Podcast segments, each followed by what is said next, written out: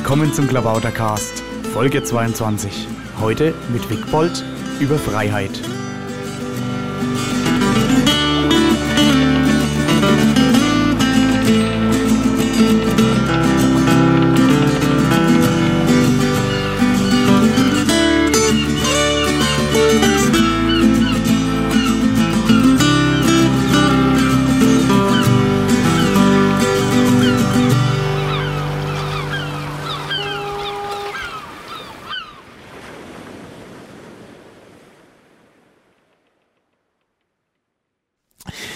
Hallo, hier meldet sich wieder der Klabautercast aus Oberfranken, aus dem schönen Studio bei Christopher Schirner. Und bei mir sitzt Wickbold. Hallo Wickbold. Hallo Maha. Ja, heute geht es um Freiheit. Das ist natürlich ein großes Thema. Aber Wickbold äh, ist da, glaube ich, wirklich gut geeignet, denn er hat auf dem Bundesparteitag ja immer wieder die Frage an die Kandidaten gestellt, was Sie für einen Begriff von Freiheit haben. Bevor ich nun Wigbold nach seinem Begriff frage, wieso interessierst du dich eigentlich so sehr für das Thema Freiheit und äh, hast du dich da eingearbeitet? Oh, das ist jetzt ähm, schwierig will ich nicht sagen, aber eingearbeitet habe ich mich da mehr oder weniger beiläufig. Wieso interessiere ich mich für den Begriff? Es ist eigentlich, ähm, es kommt eigentlich mehr aus oder weniger aus dem Begriff der Information äh, heraus, mit dem ich mich früher mal beschäftigt habe. Und äh, wenn man sich mit Information und mit dem Informationsprozess äh, beschäftigt, merkt man auch, dass Information, also der Prozess der Information, immer die Freiheit einschneidet. Das bedeutet, je mehr ich halt äh, über eine eine eine Maschine automatisiere, zum Beispiel wie bei einem Computer, wenn ich halt Leute informiere in das System hinein, äh, schränke ich natürlich ihre eigene Freiheit ein. Also das System wirkt praktisch auf den, auf das Individuum. Mhm. Und äh, daraus habe ich ja, mal dann untersucht für mich, wie weit Computersysteme oder halt IT-Infrastrukturen äh, die Handlungsweisen der Menschen beeinflussen und ähm, habe mich dadurch natürlich sehr stark auch mit dem Freiheitsbegriff des Einzelnen dann auch beschäftigt. Also, oh, das ist natürlich sehr interessant. Also du bist ITler und hast ja. dich von der IT kommend äh, diesem Begriff genähert. Das finde ich deshalb so interessant, weil natürlich auch die Piratenpartei äh, irgendwie äh, ihren Anfang natürlich hat bei solchen Fragen auf Freiheit im Internet und es jetzt darum geht, äh, vielleicht äh, einen größeren Aspekt zu adressieren, aber natürlich auch wieder äh, im Rahmen von so einem Freiheitsbegriff. Ja, auch freie Software gibt es ja als Begriff oder als, als Lizenz. Ähm, auch da kommt das Wort Freiheit drin vor. Das wird Freiheit hergestellt für Software. Jetzt ist natürlich die, auch die Frage, wie Software zum Beispiel auch dem Menschen mehr Freiheit geben kann oder mehr, ihn, ihn bei seiner Freiheitssuche unterstützt. Mhm. Ja, und deshalb äh, habe ich mich mal mit, mit, dem Begriff Freiheit befasst, wo es, ich habe natürlich auch gemerkt, je mehr man sich mit dem Begriff Freiheit beschäftigt oder gerade auch, je mehr man sich für andere mit diesem Begriff beschäftigt, desto mehr definiert man eine Freiheit auch weg für die anderen, mhm. eben über diesen Informationsprozess, der stattfindet. Ja, genau. Ja, nun ist natürlich tatsächlich ähm, äh, der Freiheitsbegriff, also er kommt auch häufig vor, auch gerade jetzt bei freier Software, wie du gerade sagtest, aber ähm, es machen sich wenig Leute wirklich die Mühe, das zu definieren. Äh, ja, vielleicht fangen wir deshalb gleich mal so an. Wie würdest du denn Freiheit natürlich für dich erstmal definieren? Also wie ich jetzt Freiheit für mich definiere, ähm, ich, ich mache jetzt mal einen kleinen Schwenk in Naturwissenschaften, aus denen ich auch komme. Es ist so, dass ähm, Freiheit oder der Freiheitsgrad immer abhängig ist von den Parametern, mit denen man ein Modell beeinflussen kann. Und ähm, wenn ich jetzt davon ausgehe, dass ich jetzt äh, Freiheit für mich definieren muss, ist es liegt natürlich daran immer die meine Entscheidungsfreiheit, für was ich mich entscheide und natürlich auch die Handlungsfreiheit, die ich auf der anderen Seite habe. Das bedeutet, ich muss also Möglichkeiten haben, zwischen denen ich mich entscheiden kann und natürlich auch Möglichkeiten, innerhalb derer ich handeln kann. Mhm. Und das äh, obliegt, unter, unterliegt halt diesem individuellen Begriff der Freiheit oder diesem individuellen Freiheitsbegriff. Mhm. Kann man denn, äh, also gibt es denn andere Definitionen oder gibt's äh, was, was gibt's sonst noch für Definitionen von Freiheit? Also äh, ich glaube, es gibt äh, sehr viele Definitionen von Freiheit äh, im, im Bereich, also die, Freiheit, irgendwas zu tun oder halt, ähm, ähm, ja, ich meine, die Werbung ist ja voll mit entsprechenden Slogans, obwohl mir da jetzt gerade gar keiner so richtig einfällt, außer dieses eine große Segelschiff, was irgendwie durch die Meere prescht und die Leute trinken immer Bier an Deck. Mhm.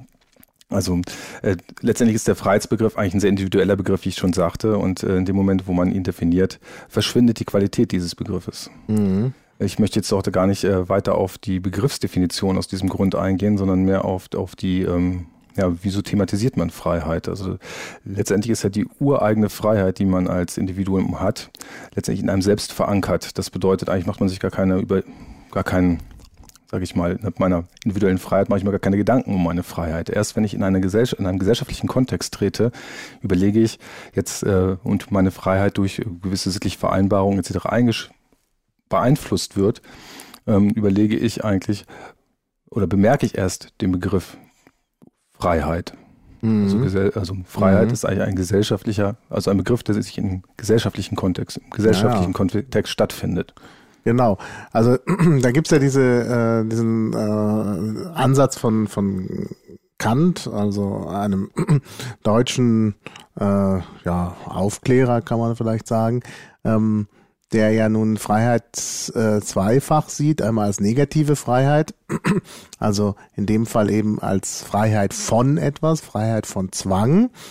Äh, und da ist natürlich insbesondere die Freiheit vom Zwang durch den Staat vorrangig, äh, beziehungsweise natürlich auch von Zwang innerhalb einer Gesellschaft. Und auf der anderen Seite die Freiheit für etwas, die sogenannte positive Freiheit, also Freiheit äh, selber äh, sein Leben zu gestalten, Selbstbestimmung im Leben, aber auch äh, die Freiheit, einen Staat mit zu gestalten, wobei äh, man da eben schon wieder sieht, wie sich der Kreis schließt. Auf der einen Seite hat man die Freiheit, sich zu organisieren und sich eben zusammenzufinden und eben auch einen Staat mitzugestalten, aber dieser Staat wiederum äh, ist etwas, äh, vor dem man sich letztlich auch wieder schützen muss, damit eben kein Zwang ausgeübt wird. Und das ist ja, glaube ich, irgendwie auch so ein bisschen paradox. Äh, eher ein Dualismus, würde ich sagen. Das sind mhm. Betrachtungsweisen, die parallel existieren und die man parallel äh, leben kann. Es ist so, also es ist so, dass man bei der einen Sache, bei der, bei der staatlichen Freiheit, also ein, die Freiheit, einen Staat zu gründen oder an, einer, an einem Gemeinwesen äh, mitzugestalten, ist halt die sogenannte republikanische Freiheit. Also man gestaltet eine, man gestaltet eine öffentliche Angelegenheit die natürlich den Zweck hat, die einzelnen Bürger oder die Einzelnen innerhalb dieser Gemeinschaft äh, ja, ihre Freiheit zu sichern oder halt auch, ähm, dass sie halt frei leben können, mhm. ohne Zwang von außen. Gleichzeitig schafft man natürlich eine Herrschaftsform. Ja, genau. Also ich meine, wenn man einen Staat hat, dann will man wahrscheinlich irgendwelche Gesetze haben und wahrscheinlich die Freiheit des Einzelnen einschränken. Genau, da äh, schafft man dann die Gesellschaft, also eine, eine Gesellschaftsform, beziehungsweise eine Herrschaftsform, die jetzt auf den Einzelnen natürlich wirkt durch das Staatswesen. Und ähm, Jetzt, jetzt kommt der, der dualistische Bereich äh, eigentlich der liberalistischen Freiheit, der äh, jetzt das Staatswesen eben als als herrschendes Wesen sieht und der den Bürger davon differenziert und halt mhm. die bürgerliche Freiheit oder halt die, die, individuelle Freiheit für den Bürger fordert. Mhm. Also man, ähm, also als regulativ, sage ich mal. Mhm. Ja, ja, klar. Ja, und das ist natürlich dann ein wichtiger Aspekt. Republikanische Freiheit ist ja auch äh, etwas, was, äh, ähm, glaube ich, für andere politische Parteien ganz wichtig ist. Ich glaube, die CDU hat das auch sehr auf ihre Fahnen geschrieben. Ne? Ich denke auch, dass sehr viele Parteien die Gestalter, diesen gestalterischen Aspekt der Staatsgestaltung und auch das Wirken durch den Staat auf den einzelnen Bürger innerhalb eines gewissen Gesellschaftsbildes natürlich sehr stark praktizieren. Also mhm. Also die, ähm, die Christdemokraten, denke ich, haben ein sehr starke, äh, haben halt ein Gesellschaftsbild, was sie halt durch die, durch die Gestaltung des Staatswesens halt fördern wollen. Mhm. Freiheit und Sicherheit, ja, Freiheit und Sicherheit, so heißt das ja. äh, Parteiprogramm der CDU. Ne? Da wird also Freiheit und Sicherheit werden in einem Atemzug genannt, obwohl das ja, glaube ich, unterschiedliche Dinge sind. Ich äh, äh, würde sagen, dass Sicherheit natürlich genau äh, zu den Aufgaben des Staates gehört. Der soll eben für Sicherheit sorgen. Aber Freiheit ist eigentlich keine Aufgabe des Staates, sondern das ist ja genau wieder dieses, äh, be beschreibt ja das Verhältnis des äh, Bürgers zum Staat, dass er eben gewisse Freiheiten garantiert bekommt. Ja, das Paradoxe dabei ist eigentlich, wie ich gerade schon erklärte, die Sicherheit liegt mehr, also die Sicherheit zur Freiheit liegt eigentlich mehr im Republik in der republikanischen Sichtweise äh, dieser dualistischen Betrachtung und die Freiheit an sich, also die individuelle Freiheit des Bürgers liegt mehr auf der liberalistischen Seite. Richtig, ja, ja. Also das bedeutet eigentlich, eigentlich vergleicht man Äpfel mit Birnen. Man befindet sich ja. auf zwei Betrachtungsebenen, die man über diesen Satz vereint. Freiheit mhm. und Sicherheit. Ähm, also man versucht diese, also ich würde das mal so sagen, rhetorisch durch das Wort zwei dualistische Betrachtungsweisen, die eigentlich ähm, sich widersprechen, ja, mhm. zu vereinigen. Eigentlich ja. ein Paradoxon, was entsteht. Ja, ja, genau. Ich glaube, das ist da auch wirklich so. Äh, ja, wenn wir schon mal bei den Parteien sind, kann man sich da ja noch ein bisschen weiter hangeln. Denn äh, mir ist aufgefallen, dass in den äh, Wahlprogrammen, also alle Parteien äh, von Freiheit sprechen. Also es scheint für alle sehr wichtig zu sein, aber offensichtlich sind ja unterschiedliche Dinge gemeint. Und das kann man, glaube ich, daran erkennen, in welchem Kontext die, das, das Wort Freiheit verwendet wird. Also wie gesagt, bei der CDU gleich in der Überschrift Freiheit und Sicherheit. Ähm, dann haben wir aber bei anderen Parteien auch so das Begriffspaar Freiheit und Verantwortung. Ich glaube, bei den Grünen ist das auch ganz wichtig. Freiheit und Verantwortung. Was würdest du dazu sagen, zu diesem Begriffspaar? Freiheit und Verantwortung. Also man, ich finde das Wort Verantwortung sehr interessant. Ähm, habe ich, mich, hab ich mir letztens Gedanken drüber gemacht, was das eigentlich bedeutet, wo es herkommt. Also dieses Verantworten, wenn ich etwas, äh, also wenn ich, wenn ich über etwas antworte mhm. und dafür halt sozusagen ähm, wenn ich das da durch dieses Antworten mir zu eigen mache. Also wenn ich etwas verantworte, mhm. mache ich mir das die Antwort zu eigen. Ja. Also ich äh, erhebe einen Anspruch, eben eine Gestaltungswirksamkeit auf diese Antwort oder durch diese Antwort auch äh, zu haben. Ja, ja. Und ähm, jetzt Freiheit und Verantwortung. Ja, ich sehe da auch äh, äh, einen gewissen Widerspruch insofern, dass Verantwortung natürlich auch wieder so etwas ist, was äh, das Individuum hat. Also ein Individuum übernimmt Verantwortung. Ähm, und äh, Freiheit ist natürlich auch was, was das Individuum betrifft, aber äh, möglicherweise von, also ja. Also ich glaube, da, da schlägt auch wieder dieser, dieser also dieser, dieser diese paradoxe Sichtweise zwischen dem Liberalismus und dem und der, mhm. der republikanischen äh, Sichtweise äh, kommt auch da wieder zusammen. Das bedeutet also, ich übernehme, sage ich mal, gesellschaftlich Verantwortung und äh, arbeite ja, gebe Antworten, die gleichzeitig ein, eine gewisse äh, ja, Regulierung gestalten oder ein bestimmtes Ge Gesellschaftsbild unterstützen. Auf der anderen Seite möchte ich aber auch die Freiheit nicht aufgeben, die individuelle mhm. Freiheit. Mhm. Und wenn man mal so bei dieser Vielfalt des Begriffes Freiheit bleibt, wie wo du sagst, der immer abhängig ist vom Kontext, ist es halt wirklich so, was ich vorhin auch schon mal sagte, dass wenn man die Freiheit für einen anderen definiert, nehme ich sie ihm. Ja. Ja. Deshalb bleibt auch dieser Begriff Freiheit immer so, ich will nicht sagen als, also als, als Hülse stehen, so, die jeder halt äh, mit, seinem, mit seinen eigenen Bedürfnissen füllen mhm. kann. Mhm. Ähm, was? Ja, aber wenn ich Verantwortung von einem Bürger fordere, dann ist das natürlich eine Einschränkung von Freiheit auch. Ne? Also von Freiheit in einem gewissen Sinne. Natürlich, wenn ich sage, das Mitgestalten des Staates, das verantwortliche Mitgestalten des Staates ist Freiheit, dann äh, stimmt es wieder. Also man kann aus dem Kontext Freiheit und Verantwortung eben auch entnehmen, dass es hier eben um die republikanische Freiheit geht, also um die Freiheit, eben den Staat. Aber wenn du jetzt sagst zum Beispiel, dass sie auf den Bürger wirkt, also dass jetzt sage ich mal die Staat, also die, die, die, ähm, ja, die Politik letztendlich den Bürger verantwortet. Also das mhm. bedeutet letztendlich werde ich über einen Dritten verantwortlich gemacht. Mhm. Also man macht mich verantwortlich für etwas, ähm, was ich mir nicht ausgesucht habe. Mhm. Ja, also ich glaube, wenn man das so sieht, wie du es gerade äh, schilderst, dann habe ich natürlich einen direkten Einfluss auf den Bürger, weil ich ihn mit dieser Verantwortung auch in die Pflicht nehme. Genau, der Bürger wird in die Pflicht genommen. Ich glaube, das ist hier gemeint. Das ist auch schwierig. Also man weiß nicht genau, was hier mit Verantwortung gemeint ist. Also einmal natürlich äh, soll es natürlich heißen, dass die Politiker verantwortlich handeln. Und deshalb steht das ja dann auch in so einem Parteiprogramm, weil man das eben will, dass Politiker verantwortlich handeln. Aber ich glaube, hier ist schon was anderes gemeint. Hier ist ist eben die Verantwortung des Bürgers gemeint, eben für die Umwelt oder was auch immer. Ne? Also das oder die Verantwortung vor den zukünftigen Generationen oder so. Also das ist schon, da wird der, da wird eigentlich der Bürger in die Pflicht genommen. Genau. Was bei einem Parteiprogramm seltsam wirkt. also mittelbar der Verantwortung in die Pflicht genommen. Ja, ja. ja. Ja. ja. das ist äh, das ist schon sehr interessant, ja, finde ich auch. Ja, also es verrät eigentlich äh, das Gesell den Gesellschaftsansatz oder vielleicht auch äh, grundlegend. Ähm, ja, doch, ich glaube, das ist äh, das verrät etwas über den äh, die Gesellschaftsform, die dahinter steckt. Also da ist, glaube ich, wirklich ähm, ja auch, also da muss sich möglicherweise der Bürger mit seinen Freiheiten unterordnen aufgrund dieser Pflicht, in der er steckt. Ja, wie viel Freiheit äh, darf der Bürger haben, ja, sozusagen. Ne? Möglicherweise also, also wie viel wenig. Wie, wie, viel gesteht man ihm zu, also äh, wo er sich noch frei bewegen kann? Was für, Para, was für Parametern kann er sich noch frei mhm. bewegen? Und da kommen wir natürlich zu den unterschiedlichen Freiheitsbegriffen wie ähm, ja, wirtschaftliche Freiheit, äh, sag ich mal, oder auch äh, Freiheit der Märkte. Also da werden dann wieder so kleine mhm. Kontexte aufgemacht, in denen dann wieder Freiheiten definiert werden, die natürlich rein wissenschaftlich oder auch rein äh, methodisch klar von den klar definierten Parametern abhängig sind.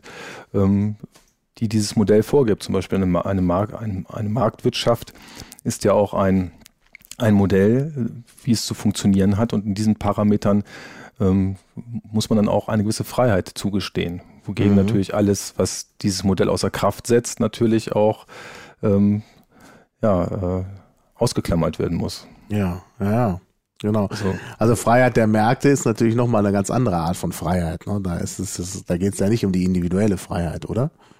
Das kommt darauf an, wenn ich da von der Selbstverwirklichung ausgehe und ähm, ich sage, ich möchte meine Märkte, also meine Waren frei anbieten können, dann möchte ich auch keine Einflussnahme unbedingt mhm. auf die mhm. Märkte haben. Ja, ja. Also die, die Sache ist die, wenn jemand äh, den Markt äh, gestaltet durch äh, monopolartige ähm, Mechanismen, dass er halt äh, die, mhm. durch die, durch die Polarität, Polarität des oder diese Monopolarität des Monopols letztendlich den, das Marktmodell verzerrt. Also das mhm. bedeutet, es funktioniert eigentlich nicht mehr. Es wird außer ja. Kraft gesetzt. Ja. Und da muss natürlich dann der Staat regulativ handeln, um dieses Modell oder dieses, dieses System Marktwirtschaft, was nach einem definierten Modell mhm. funktioniert, am Leben zu halten. Ja.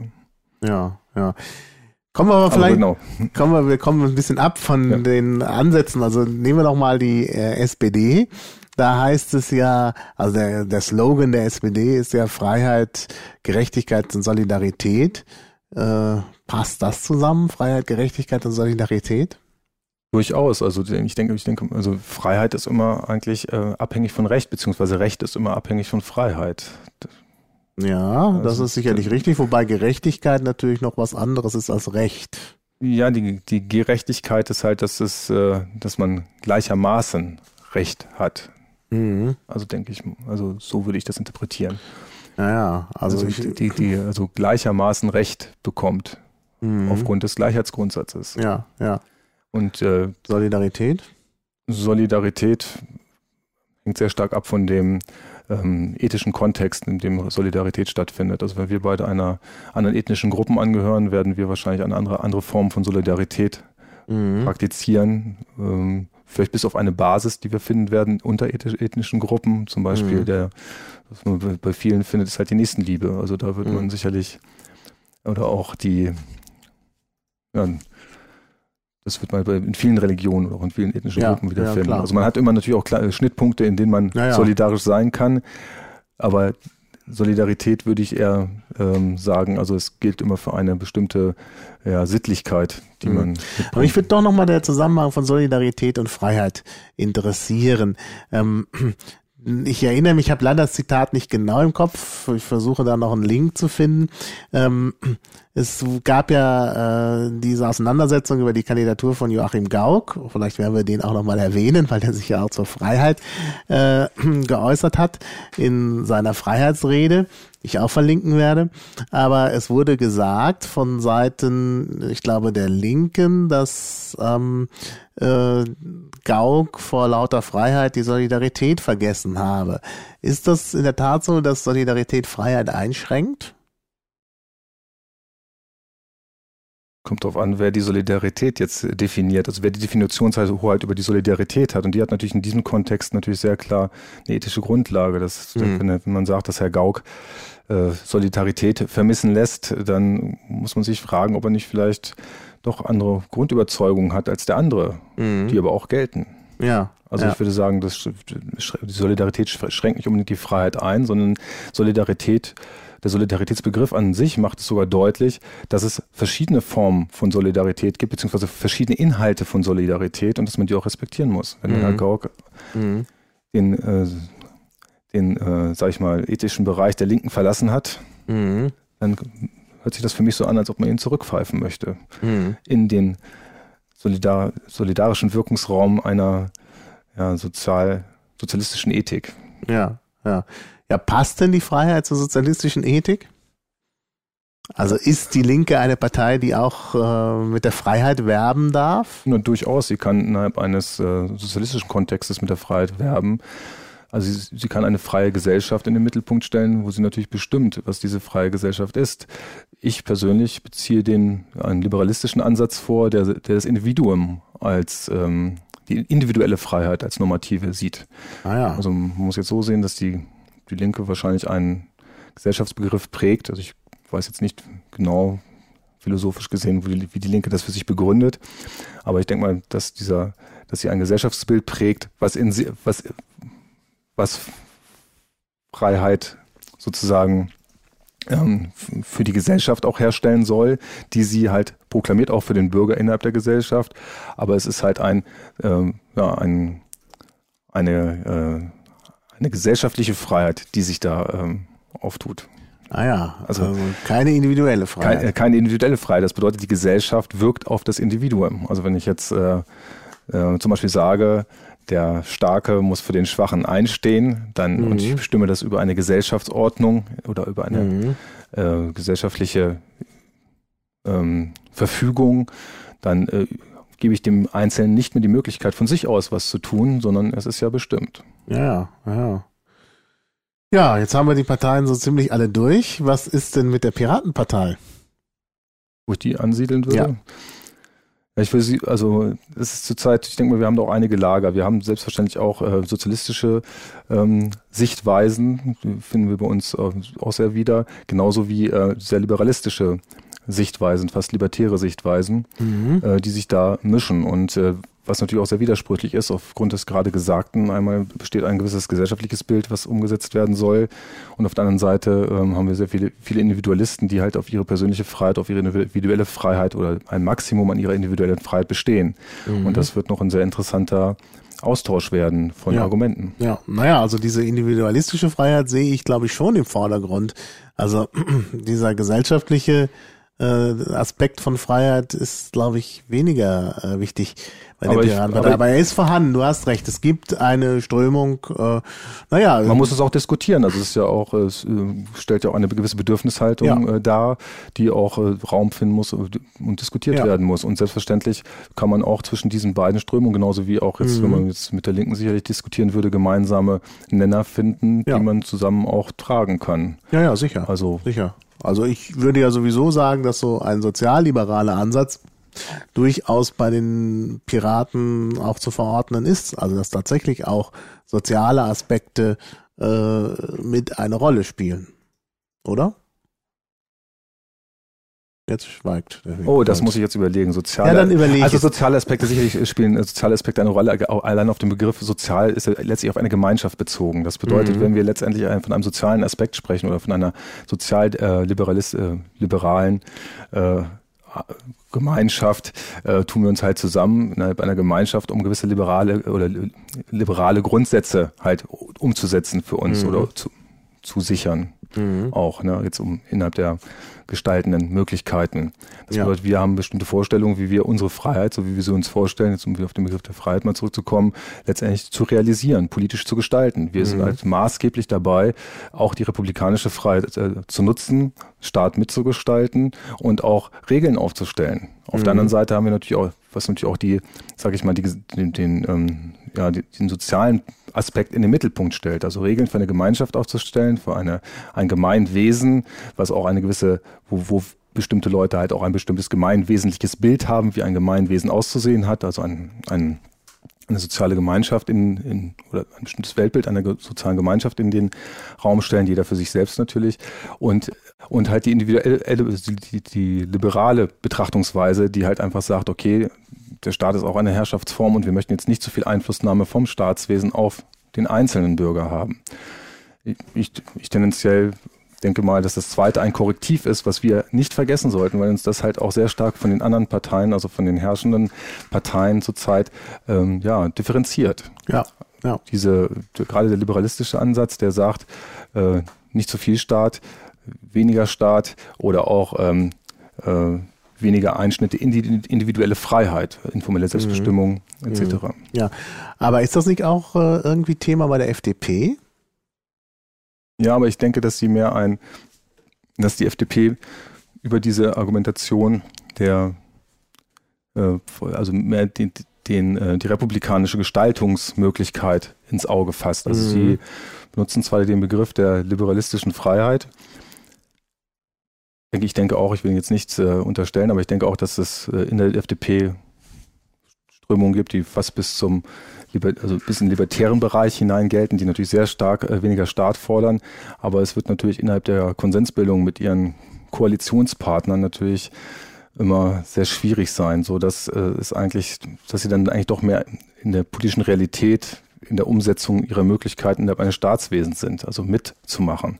Mhm. Und äh, von daher. Ja, also wir hatten ja jüngst das Beispiel, wir hatten ja jüngst das Beispiel von Frau Leuthäuser-Schnarrenberger, die ja jetzt ähm, nun doch in einem in einem in einer Rede zum Urheberrecht äh, gesagt hat, ja, man müsse äh, hier äh, Leistungsschutzrechte tatsächlich äh, ähm, festlegen und auch dazu entsprechende Gesetzgebung machen, dass, das, dass Leistungsschutzrechte gesichert sind.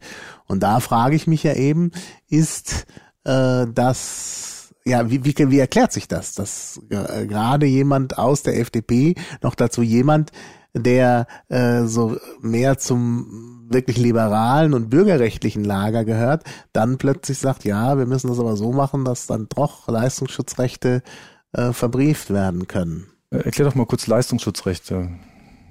Also da du es jetzt gerade aufbringst. Ja, ähm, ja, was äh, hat es damit auf sich?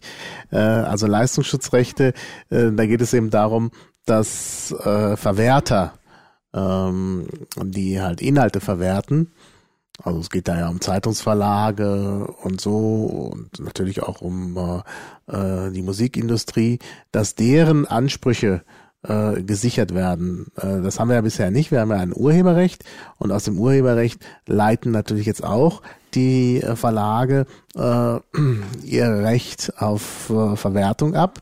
Und äh, jetzt geht es eben darum, ein neues Rechtsgut zu schaffen, das sogenannte Leistungsschutzrecht, mit der halt eben die Verwertung gesichert ist. Das ist so ein bisschen eine Annäherung des Urheberrechts an äh, die Copyright, an das Copyright-Konzept in, im angelsächsischen Raum. Gut, ähm, da könnte ich jetzt ziemlich ausholen mit dem äh, Copyright-Recht. Ja, aber Copyright-Recht ist doch eigentlich eine Beschneidung von Freiheit. Also wundert mich, wie, wie kann man erklären, dass man Leute als Schnachenberger jetzt plötzlich dafür einsteht? Auch, auch gerade wenn man sieht, wo das Copyright oder wo sich diese beiden Rechtsräume getrennt haben, ja. nämlich äh, zu, ja. Zeiten der Aufklärung ähm, französische Revolution, äh, dass dann halt eine, der, das Recht des Autors äh, manifestiert worden ist, auch im zentraleuropäischen Raum mhm. und im im äh, angl angelsächsischen Raum und angloamerikanischen Raum ist halt die Copyright-Rolle, also die, das Kopierrecht weiter ähm, getragen worden. Äh, hat, das hat selbstverständlich sehr viel Freiheit mit zu tun. Es geht erstmal um die Freiheit des Autors, sein Werk selbst zu nutzen. Mhm. Also die Brücke zur Freiheit zu schlagen. Im Gegensatz zum Copyright-Recht, wo der Verwerter halt das Recht hat zu bestimmen, was veröffentlicht wird oder was ja. nicht veröffentlicht ja. wird. Also es gibt ein sehr schönes Buch, das äh, von äh, Grasmuck, äh, freie Software, da ist ein kleiner mhm. Abriss mhm. drin. Das ja. kann man kostenneutral beziehen bei der Bundesstelle für politische Bildung. Ja, ich glaube, es gibt es auch im Netz. Wir können das ja, verlinken. Als PDF kann man es frei ja. auch da runterladen, mhm. ja.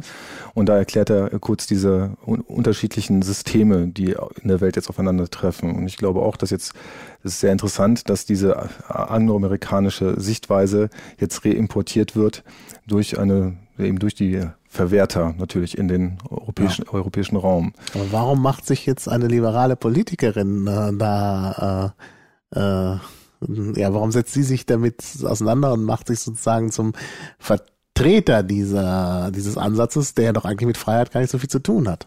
Ja, also um jetzt mal ein bisschen auszuholen, ich finde das auch noch sehr, sehr, sehr, sehr, sehr spannend im, im Bereich auf äh, zum Beispiel Marx, der da definiert hat, äh, das Kapital und die, wenn Kapital und Arbeit zusammenkommt, haben wir eine Wertschöpfung. Mhm. Jetzt, jetzt kommt auch ein dritter Player zusammen. Also wir haben Kapital, praktisch die Maschine, dann den Arbeiter, der an der Maschine arbeitet und jetzt kommt der dritte dazu, der Verwerter.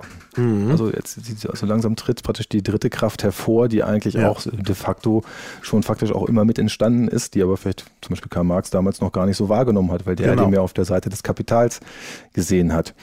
Ähm, Richtig, und das reicht als Modell nicht aus, weil man eigentlich noch mehr äh, hat als jetzt, Kapital und Arbeit. Ja. Genau, jetzt kommt, äh, jetzt kommt, jetzt kommen halt die Verwerter dazu. Das ist natürlich auch einmal, okay, jetzt sind wir natürlich im wirtschaftspolitischen Bereich auch sehr stark die Banken, mhm. sind natürlich auch mit, den, mit ihren Zinsforderungen oder mit den, oder jeder, jeder Kapitalgeber eigentlich auch, oder auch jeder Bürger, der seine Sparerwartungen hat, äh, sind wir jetzt bei den Verwertern. Und da geht es natürlich auch ganz klar um Wertschöpfung. Mhm. Also das bedeutet Wertschöpfung durch äh, ähm, äh, ja, durch die Verlage, die natürlich aufgrund eines hoheitlichen Schutzrechtes, also wenn ihre Rechte dementsprechend geschützt sind, natürlich mehr Wert schöpfen können. Und ich mhm. denke mal, da geht es einfach, da, äh, da möchten die Liberalen ganz gern eben ja äh, Werte schöpfen, an denen der Staat auch partizipiert. Ja. Also das ja. ist genau diese gestalterische, also ich gestalte einen Staat, der natürlich auch finanziert werden muss. Auf der anderen Seite brauche ich auch Wertschöpfende, die in der, im Volk Werte schöpfen, mhm. an denen, mit dem ich partizipiere. Mhm. Also ich kann als Staat nur sehr erfolgreich sein, wenn ich Bürger habe, die sehr erfolgreich mhm. sind oder die sich halt entsprechend auf, auf dem Markt positionieren können, auch durch, sage ich mal, Marktprotektion. Mhm. Mhm. Und das scheint hier ja wahrscheinlich das Ansinnen. Also ich persönlich würde es, würde es für einen, einen, einen äh, Rückschritt halten, ja. die, äh, die ähm, Verwertung, äh, also auch im Sinne einer Zensur, die Verwertung äh, wieder einzuführen, also die, der Verwertung ja. besondere Rechte zu ja. geben. Es war ja früher so, dass dass der König Rechte über die Presse hatte, mhm. also über die Maschine. Also man kann da ja ganz viele Sachen daraus ableiten. Also wenn man das mal so eine Analogie der Geschichte sieht, ähm, ist es so, dass der, der König, also der Herrschende, Rechte über die Druckerpresse hatte und mhm. letztendlich bestimmt hat, mittels einer Druckergilde auch, äh, wer was drucken darf. Dadurch hat er mhm. natürlich äh, Möglichkeiten, äh, die Inhalte auch zu kontrollieren. Ja, das ja. war die, die Copyright, also das Kopierrecht war eigentlich eine äh, zensorische Maßnahme, mhm. die, die die Herrschenden für sich erkannt haben, dadurch, ja. dass sie dann äh, auf die Druckerpressen wirken konnten. Natürlich kommt, mhm. kommt ist, ist natürlich die Forderung da, Freiheit der Presse. Das bedeutet ja nicht Freiheit des Presseapparates, sondern es geht auch tatsächlich Freiheit um die Maschine. Ja, ja. Wir können das natürlich auch wunderbar wieder ableiten in unser Medium, mhm. die Computer, das Internet, dass die Maschine an sich ja. frei ist. Aber da hatten wir auch schon ganz in der Frühzeit Leistungsschutz. Und zwar, ich glaube, das Beispiel habe ich sogar schon mal in diesem Podcast gebracht. Aldo Manuzio, der bekannte Schriftsetzer in Venedig im 16. Jahrhundert, hat die äh, Signoria, also die, äh, äh, die Regierung, die Stadtregierung von Venedig, darum gebeten, dass er das Privileg bekommt, als einziger Griechisch zu drucken. Ja. Weil er nämlich äh, sehr viel Arbeit investiert hatte in die Erstellung dieser Typen, der griechischen Typen, das war ja nun was Besonderes. Und er hatte jetzt irgendwie Angst, dass alle anderen herkommen, das auch, also auch griechische Buchstaben äh, entwickeln und meine, und das, man kann das ja sehen, wie er es gemacht hat, weil man die Formen ja im Druck sieht und dann macht man einfach, dann zeichnet man es nach und macht sich auch solche äh, Typen und ähm, druckt dann eben auch Griechisch. Und er wollte halt gerne das Privileg haben, das als einziger tun zu dürfen für 20 Jahre. Also tatsächlich ein Leistungsschutzrecht. Und das darum hat er eben, das hat er beantragt bei der Stadtregierung von Venedig und offenbar hat er eben auch dieses Privileg oder Patent oder wie man es immer nennen will, dann auch bekommen. Also da sieht man schon in der Frühzeit, also hier in, äh, im Humanismus, ähm, gab es da wohl einen ziemlichen Kampf darum, wer was durfte und welche Privilegien hatte. Genau, und das, äh, das, äh, das, äh, das, wurde, ähm, das unterschied sich natürlich an den, an den Staatsgrenzen oder an den Wirkungsgrenzen mhm. der Herrschenden. Wenn er jetzt für Venedig jetzt entsprechend dieses äh, Recht bekommen hat, kann es natürlich sein, dass im Nachbarland er dieses Recht nicht hatte und so entstanden damals richtige ja, Druckerkriege ja, und auch Raubdrucke, dass man einfach Inhalte auf genau. der anderen Seite nachgedruckt hat. Also diese äh, dieses ganze Spielchen wird heute auch heute noch so argumentiert wird. Mhm. Also mhm. letztendlich geht es auch um, um, eine Kontrolle der Inhalte, weil natürlich dieser Mann mit seiner Presse letztendlich den griechischen Sprachraum, will ich mal so sagen, in, der, mhm. in der Publikative letztendlich äh, besetzen würde und natürlich auch da Ja, Macht und über er Informationen ausüben kann. Naja, auf der anderen Seite wird er natürlich hingestellt als derjenige, der es dann geschafft hat, eben auch äh, die Antike wieder äh, in Westeuropa bekannt zu machen. Ne? Natürlich, Jetzt das- kann man natürlich sagen, wenn er kein Privileg bekommen hätte von der Stadt Venedig, dann hätte er vielleicht sich nicht die Mühe gemacht, die griechischen Buchstaben äh, anzufertigen und hätte dann äh, vielleicht äh, keine äh, Wer weiß, vielleicht wurde er auch gefördert ne, von der äh, Stadtverwaltung oder auch von der von den Herrschenden, dass er eben diese Lettern druckt, Ja. eben auch um äh, dieses Schutzrecht zu erwirken. Ja, ja. Auf der anderen Seite kann es natürlich auch sein, wenn es das Schutzrecht nicht gegeben hätte, hätten das viel mehr Leute gemacht, es wären noch viel mehr griechische Bücher gedruckt und rezipiert worden. Und das kann man immer schlecht sagen. ne? Ja gut, aber wie gesagt, damals äh, waren ja diese Druckerkriege auch gerade zwischen Bayern und Preußen etc. ist ja auch so eine Grenze gewesen, wo dann auch äh, Inhal- Einfach Inhalte später. Ja, war schon sehr viel später, ja, das stimmt. Aber trotzdem, äh, was dann auch immer äh, auf Bücherverbrennungen hinauslief, weil man natürlich die, die, die, in dem anderen Herrscherbereich wurden dann bestimmte Bücher, die ja da nicht in den, in den Rollen und in den, ähm, Zünften da ähm, gedruckt wurden, wurden natürlich dann als böse verbrannt. Also als ja. nicht autorisiert verbrannt. Und somit hatten dann teilweise auch die äh, Buchgilden oder die Druckergilden das Recht, fremde Bücher zu verbrennen. Mhm. Also nicht Ja. in ihrem Wirkungsbereich gedruckte Bücher zu verbrennen. Aber davon hatten wir uns ja schön freigestrampelt, jetzt zur Zeit der französischen Genau. Revolution. Und wir würden halt mit einer, mit einem, mit dem, oder mit der technischen Implementation, also wir haben ja, wir sind jetzt natürlich sehr im technischen Bereich gelandet, aber durch die technische Implementation, dadurch, dass wir Technik aus dem angloamerikanischen Raum importieren, dadurch, dass wir da täglich mit umgehen, wird natürlich auch so ein solches Selbstverständnis mit importiert, dass wir praktisch diese, diese, diese alte Rechts, diese Rechtsausfassung des Copyrights auf einmal an uns adaptieren. Und dadurch können natürlich auch solche Forderungen dann entstehen, dass diese Verwerter entsprechend auch Rechte benötigen, was man natürlich im geschichtlichen Kontext mal diskutieren muss, ob man sich da nicht letztendlich, äh, ob man da nicht letztendlich Errungenschaften der französischen Revolution wieder abschafft. Genau, ja, ja. Also ich denke, das ist im Zusammenhang mit ACTA äh, besonders interessant, äh, denn äh, ACTA erscheint mir zumindestens, also wir haben ja schon einen Podcast drüber gemacht, erscheint mir zumindestens auch äh, ein groß angelegt, eine groß angelegte Maßnahme, äh, die angloamerikanischen Copyright-Vorstellungen äh, weltweit äh, durchzusetzen. Also in diesem Fall äh, natürlich vor allen Dingen in der westlichen Welt äh, durchzusetzen. Gut, das heißt jetzt ACTA, das hieß, äh, es gibt diese Wirtschaftsvereinbarungen schon sehr lange, die Ja. natürlich auch die äh, Freiheit der Einzelnen, also die, die auf die Freiheit der Bürger innerhalb eines Landes wirken, weil sie einfach also multilateral oder international vereinbart werden. Äh, das sind, wie gesagt, wie das TRIPS oder so auch, die, äh, das sind Wirtschaftsvereinbarungen, die entstehen.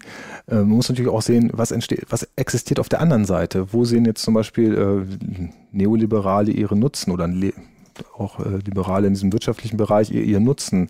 Das eine ist dann die Kapitalverkehrsfreiheit auf der anderen Seite. Also man versucht einmal eine gewisse Kapitalverkehrsfreiheit zu erzeugen. Auf der anderen Seite möchten natürlich alle, die daran beteiligt sind, auch ihre Punkte mit reinzubringen. Und selbstverständlich denke ich mal, es ist, ist für den angloamerikanischen Raum sehr interessant, eben diese ihre Copyright-Regelung wieder auf das Festland zu tragen, sozusagen. ja, Also genau. über diese äh, Handelsvereinbarungen, die international Genau. getroffen werden. ja, ja. Das ist jetzt auch vielleicht gar kein böser Wille oder gar keine Mhm. Verschwörung dahinter, sondern es ist einfach nur ein Selbstverständnis, Ja, was das ist ein transportiert wird. Selbstverständnis. Nun muss man natürlich sehen, auf dieser Seite der, des Atlantiks verhandeln auch Leute und ich finde es schon ziemlich heftig, dass die sich erstens da offensichtlich leicht über den Tisch ziehen lassen, beziehungsweise da eben auch diese äh, Vorstellungen des europäischen, der europäischen Tradition völlig vergessen haben oder zumindest offen, äh, also scheint es so, als haben sie diese äh, vergessen. Und auf der anderen Seite dann noch diese äh, Verhandlungen insgeheim passieren, äh, wo man immer den Eindruck hat, dass äh, der Bürger an sich äh, getäuscht werden soll. Jedenfalls soll er nicht äh, mitgestalten, Ja, denke ja. ich mal. Aber ich sag mal so, der Bürger gestaltet schon natürlich mit. Und äh, er hat natürlich auch die Möglichkeit, nachher das zu leben. Ich meine, was nützt es, wenn da Gesetze geschaffen werden zum Beispiel und es, äh, es ist einfach in unserem Sittenverständnis nicht, äh, ja, nicht, an, nicht vorhanden. Also ich meine, Mhm. es wird nicht gelebt. Ja, ja. Praktisch. Also will man dann äh, mit der, mit der Waffengewalt das, äh, mit Waffengewalt das du- durchsetzen. Das ist ja ungefähr so ähnlich wie in China, wo halt das Kopieren auch eine Anerkennung ist. Äh, Mhm. in dem, Im Kulturkreis, wenn jemand etwas gut gemacht hat, kopiert man es Mhm. und äh, partizipiert dadurch.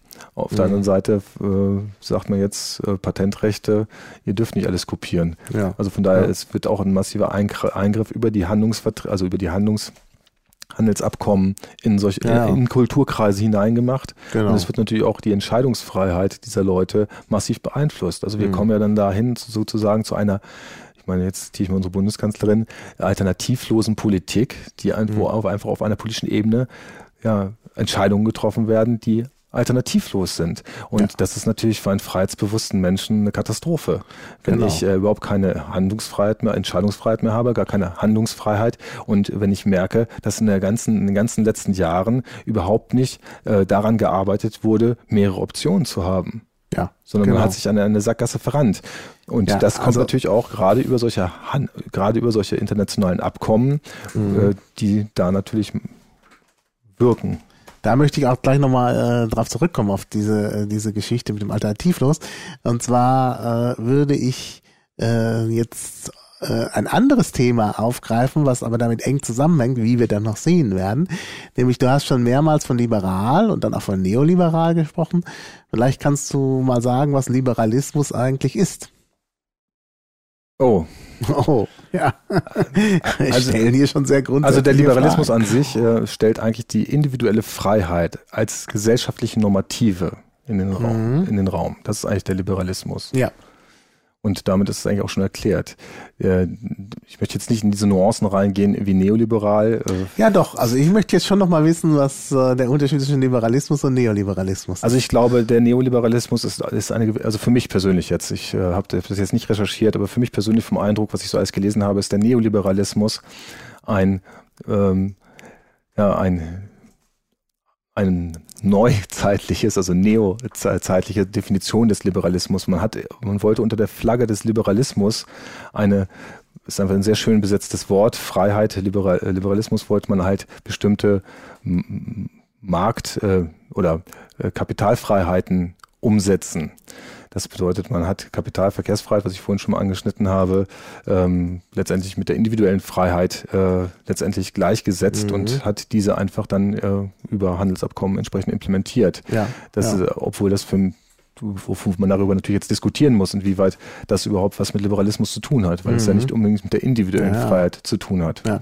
Ich glaube schon, dass der Neoliberalismus in gewisser Weise eine Perversion des Liberalismus ist, weil er äh, plötzlich äh, bestimmte Dinge zu äh, ja, Naturgesetzen erklärt hat, die eigentlich äh, die eigentlich vom Bürger frei bestimmbar sind. Ja. Also äh, das ist ja, glaube ich, gerade die Ideologie. Ähm, und da kommen wir dann auf das Alternativlose zurück. Ähm, also eine Vertreterin neoliberalistischer Ansätze hat ja vor allen Dingen auch immer ihre Maßnahmen begründet, äh, dass aus wirtschaftlicher Sicht ähm, keine Alternativen bestehen. Also dieser Satz, there's no alternative, ist ja ein Satz des Thatcherismus, ähm, wo eben gesagt wurde, es gibt keine Gestaltungsfreiheit mehr, weil äh, wir äh, gewissen Gesetzen unterliegen, die quasi Naturgesetze sind. Also die Gesetze des Marktes sind quasi Naturgesetze und äh, wir haben dann keine Alternativen, sondern wir müssen so handeln. Es geht nur so. Ne, Sonst bricht die Wirtschaft zusammen oder so. Und das ist eigentlich das, was wir heute auch wieder hören. Das ist also gerade der Punkt, den man immer wieder von der Frau Merkel hört, dass es eben alles alternativlos sei. Sie gebraucht das ja sehr häufig.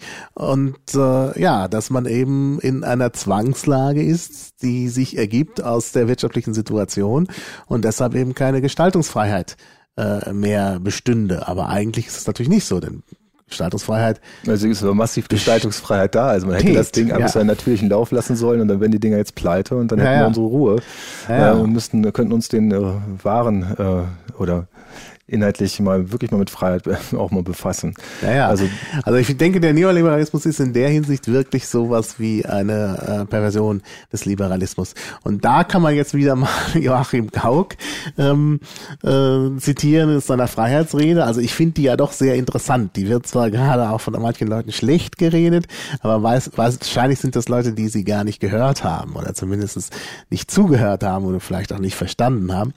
Ähm, also er sagt ja an einer Stelle, äh, dann, wo es um Erich Fromm geht, werden wir auch verlinken, Escape from Freedom, äh, ich glaube Angst vor der Freiheit oder Furcht vor der Freiheit heißt die deutsche Übersetzung. Ähm, da sagt er ja, dass viele Leute ähm, eben Angst haben, Entscheidungen zu fällen und eben das aus der, äh, das die Freiheit des Mitgestaltens eben als etwas Bedrohliches angesehen wird, beziehungsweise dass einige Politiker äh, eben ein Bedrohungsszenario auf, äh, also heraufbeschwören und sagen, wenn man jetzt nicht so und so handelt, dann äh, kommt die Katastrophe. Das wird halt immer wieder gesagt und das ist genau dieser Punkt. There is no alternative oder alternativlos. Da wird eben gesagt, ja, also wir sind gezwungen, wir haben keine Freiheit ähm, zu handeln, wir können nicht anders handeln. Äh, und es wird ein Angstszenario aufgebaut. Und das ist eigentlich etwas, was äh, nicht sein darf. Das ist eigentlich eine sehr äh, gefährliche Entwicklung, weil die Republik wurde ja gegründet oder wurde, wird ja, wurde ja geschaffen, äh, um uns auch unsere Freiheiten zu garantieren. Also die dann auch verbrieft wurden im Grundgesetz, jetzt in unserem Fall, oder auch durch die Menschenrechte. Dazu ist diese Republik da. Wenn, wenn wir jetzt gesagt bekommen, äh, ist alles alternativlos, obwohl ja. es äh, unser gesunder Menschenverstand ja. also, auch nicht glaubt, dass es da eine Alternativlosigkeit gibt, weil es gibt, man kann immer eine Alternative. Äh, naja, viele glauben das, aber wenn ihnen gesagt wird, ja, das Ersparte ne, geht verloren, es kommt zu einer wahnsinnigen Inflation und so, dann bestehen halt Ängste und man äh, glaubt äh, den Politikern, wenn sie sagen, es geht, es ginge nicht anders. Natürlich, aber diese Ängste, das ist natürlich direkte Einwirkung auf die, auf die Einschneidung meiner, meiner Freiheit. Also ich werde letztendlich programmiert, eine bestimmte Handlungsweise hm. anzunehmen. Mhm. Hängt natürlich sehr stark von der Bildung ab was mhm. natürlich auch ein Schwerpunkt bei uns, bei den Piraten ist, die Bildungspolitik, also auch gerade die Selbstsicherheit oder auch, äh, vielleicht auch das Gottvertrauen, äh, was man so äh, sagt, also das Vertrauen an sich, an, an, seine, an seine Fähigkeiten glaubt, eben zu bilden auch innerhalb mhm. einer Bildungspolitik, dass man mhm. eben nicht diese Gefahr- oder Drohszenarien annimmt. Ja, ja, ja. Also, ja, aber viele nehmen sie an, also letztlich auch die Parlamentarier, die dann entsprechend entschieden haben. Äh, man kann das bis hin zum äh, Bundesverfassungsgericht sehen. Gut, ich meine, die äh, Ablehnung dieses Eilantrags ist natürlich noch nicht das Urteil äh, und äh, da sind natürlich andere Argumente spielen da eine Rolle bei so einem Eilantrag, aber auch da äh, wurde war in der Begründung, wir müssen jetzt diesen Eilantrag ablehnen, weil sonst Gefahr für den Euro besteht oder so. Ja, das ist ein sehr, schöne, sehr schönes Stichwort. Also ich mache jetzt mal einen schnellen Schwenk, dass wir vielleicht auch da die Tür mal zukriegen und die letzte Freiheit kommen. Äh, die ähm, wir kennen ja alle das IFO-Institut zum Beispiel. Mhm. Der, Hans-Werner Sinn ist auch einer dieser äh, Menschen da, die sich ab und zu zu Wort melden. Die haben jetzt äh, eine Sache veröffentlicht auf ihrer Website über die Euro-Krise. Und letztendlich wird selbst das IFO-Institut, was immer sehr gern zitiert wird für die äh, Wachstumszahlen, die sie ermitteln oder Wachstumsprognosen, mhm. schreibt durch Werner Sinn an dieser Stelle, dass es den Staaten hauptsächlich darum ging, weiter kostengünstige Kredite zu bekommen. Dass, mhm. das, die, ja, ja. Dass, dass das eigentlich ja, diese klar. Maßnahmen rechtfertigt. Ja. Wer es möchte, kann da sehr gerne nachlesen. Diese Alternativlosigkeit ist praktisch äh, Staatsräson. Mhm. Ja. Ja. Also, um das jetzt mal abzukürzen. Das bedeutet, ja. die Erhaltung des Staatswesens oder auch der gesellschaftlichen ähm, Notwendigkeiten innerhalb des Staatswesens müssen erhalten bleiben. Und da wird dann eben, ist jedes Mittel jetzt recht. Mhm. Und äh, das ist halt, dieses alternativlose Mittel ist halt jetzt eben mehr Geld in den Markt hineinzugeben, um halt einfach eine Liquidität aufrechtzuerhalten, mhm. um halt ähm, auch weiter über Geld verfügen zu können als Staat. Mhm. Der Staat ja. muss sich ja auch entsprechend Geld leihen. Und die, na gut, aber wer es will, kann es alles da nachlesen oder Ja, gut, es sind auch andere Aspekte dabei. Also ich meine, die EZB hat äh, äh, ja Staatsanleihen aufgekauft und zwar, wem hat sie die abgekauft? Und da sieht man ja gleich, wie es funktioniert. Den Banken hat sie die abgekauft. Äh, und äh, damit sollen natürlich auch die Banken entlastet werden. Also ein ja. Teil des Hilfsprogramms ist natürlich auch da wieder äh, so eine Art Wirtschaftsförderung. Also nicht Wirtschaftsförderung im Allgemeinen, sondern Förderung des, der Finanzwirtschaft. Ja, die EZB hat eigentlich was gemacht, was sie eigentlich gar nicht machen ja, darf. Ja. es ist eigentlich eine, wie entsteht, also jetzt kurz wie entsteht, also es ist auch ein Einschnitt der Freiheit. Man sieht auch da, dass die EZB doch nicht unabhängig und frei mhm, ist, sondern richtig. sich auch durchaus politischen Entscheidungen ja. beugt. Ja. Ähm, es ist so, dass äh, jetzt da Geld äh, geschaffen wurde, also in Umlauf gebracht wurde. Im Gegenzug dazu wurden halt Aktivposten geschaffen, die eigentlich gar nicht werthaltig sind. Das mhm. bedeutet praktisch, der Schuldner, in diesem Fall Griechenland, hat durch seine Staatsanleihen Geld gedruckt, da seine und die EZB hat es in Umlauf gebracht. Ähm, also die Mhm. So, kann, so kann man es eigentlich nennen. Äh, Ja. nennen. Ähm, wie gesagt, die frei, auch darüber werden natürlich wieder Wechselwirkungen entstehen. Die, zum Beispiel insgesamt wi- wird der, der Euro schlechter bewertet.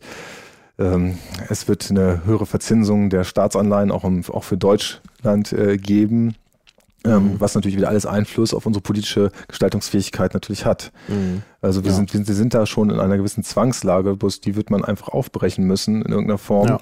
um sich auch wieder seine, also der Freiheit, äh, der Freiheit zu sichern, politisch zu gestalten. Mhm. Und dazu muss man einfach auch manchmal auch äh, systemkritische Strukturen äh, ja, gegen die Wand fahren lassen, und, um sich davon zu befreien, Mhm. also gegebenenfalls. Ja. Die Frage ist natürlich, was für ein äh, gesellschaftlicher Schaden entsteht, wenn man den Leuten erklären muss, tja, eure Riester-Renten oder Spareinlagen sind nichts mehr wert.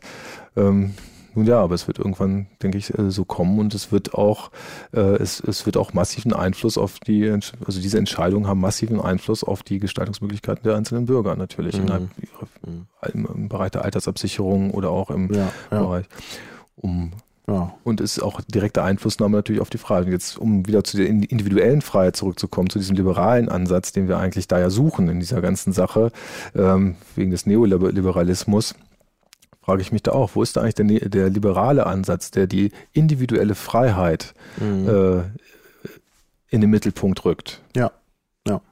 Das ist ja eigentlich nur eine Einschränkung, die wir jetzt gelebt haben. Mhm. Wir, wir, wir nehmen Schuld auf, Mhm. wir, wir werden verpfändet von Mhm. Staatswegen. Ja. Wo ist der Ansatz der individuellen Freiheit? Mhm. Ne?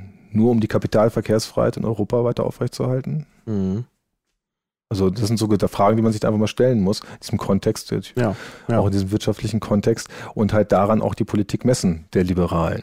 Ja, ja. Ne, Also das würde ich mir wirklich Genau. sagen. Ja. Es gibt natürlich auch einen libertären Flügel in, bei den Liberalen, Mhm. also bei der FDP, haben wir auch gerade drüber gesprochen, es sind nicht nur Neoliberale, sondern auch da gibt es natürlich ähm, Libertäre, die ganz klar sagen, weniger Staat Mhm. und dadurch auch weniger Einfluss des Staats auf den, Mhm. auf den Bürger.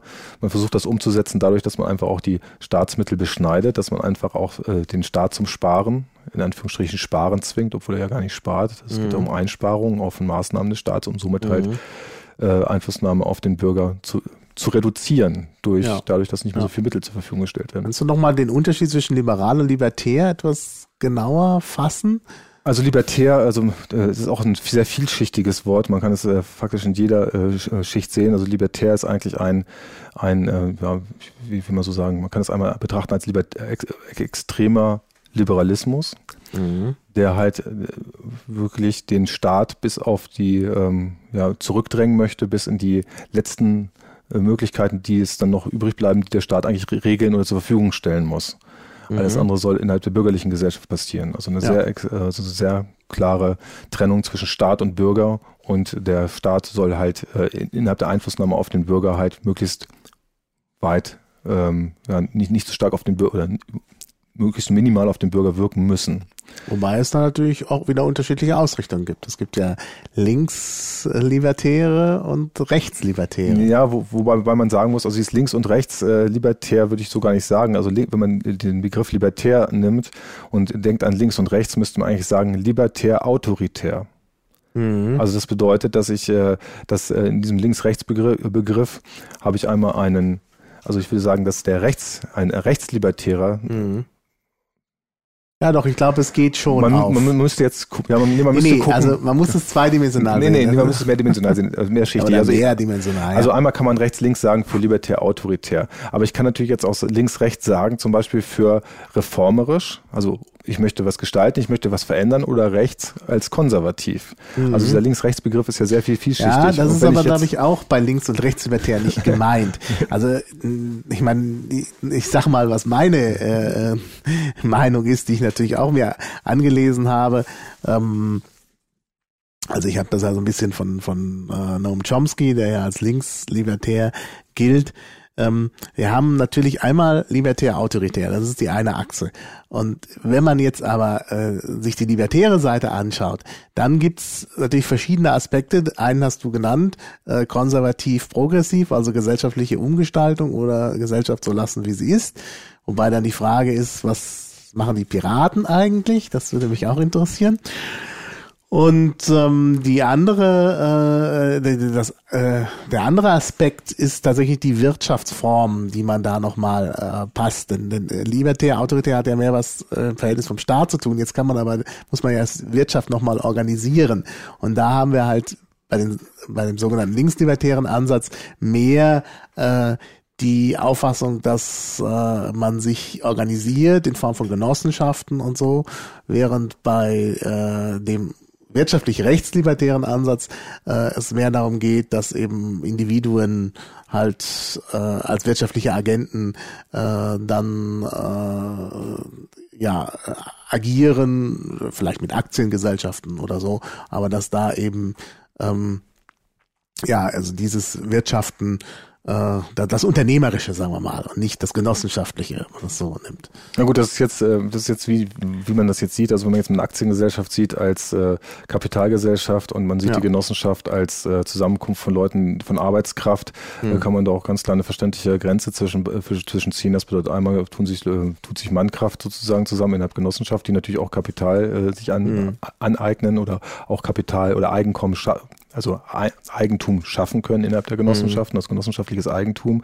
Oder ich habe natürlich den äh, Ansatz äh, von Firmen, äh, die als juristische Personen halt äh, zum Beispiel, genau, natürlich auch die äh, Genossenschaften, also ich glaube, es sind nur einfach nur unterschiedliche Betrachtungs, äh, ja, ja, Betra ja, gesellschaftliche Letztlich. Betrachtungsweisen, die dahinter stehen. eine Genossenschaft ähm, und, und wie sie halt im Recht implementiert letztendlich werden. Also mhm. in, in, der mhm. Möglichkeit innerhalb der Wirtschaftsordnung, wie man sich organisieren kann als Genossenschaft ja. oder als, aber das muss, das muss man jetzt auch, auch nicht so als gegeben hinnehmen. Man kann ja durchaus diese Ordnungen, die da entstanden sind in den letzten Jahren, auch mal überlegen. Äh, mhm. Sind Genossenschaftsformen noch sinnvoll zum Beispiel oder sind AGs sinnvoll?